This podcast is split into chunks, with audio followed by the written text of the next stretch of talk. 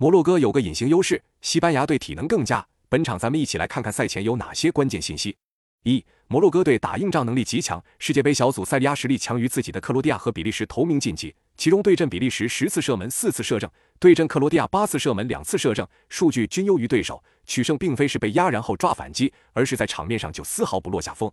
二、摩洛哥队有个隐形优势，那就是由于北非靠近西亚，因此有大量摩洛哥队球迷前往卡塔尔。世界杯小组赛三场比赛，摩洛哥队享受到了几乎中立场的主场待遇，这也是摩洛哥队发挥出色的原因之一。三、摩洛哥主力射手恩奈斯里上场世界杯打进一球，而其在二零一八年的世界杯小组赛对阵本场对手西班牙也有进球斩获。目前效力于西甲塞维利亚的他，对以西甲有班底的西班牙非常了解。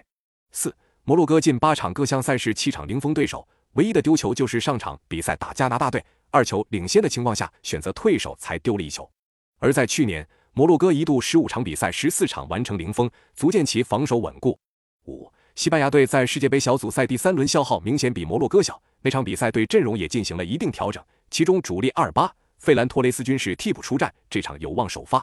六、西班牙队最强大的地方在于中场，世界杯小组赛三场比赛中场沿用巴萨的布斯克茨、佩德里和加维三人组，效果非常不错，这场应该也不例外。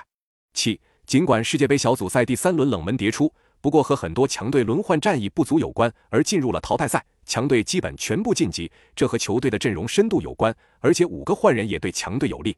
那么本场比赛你更看好谁？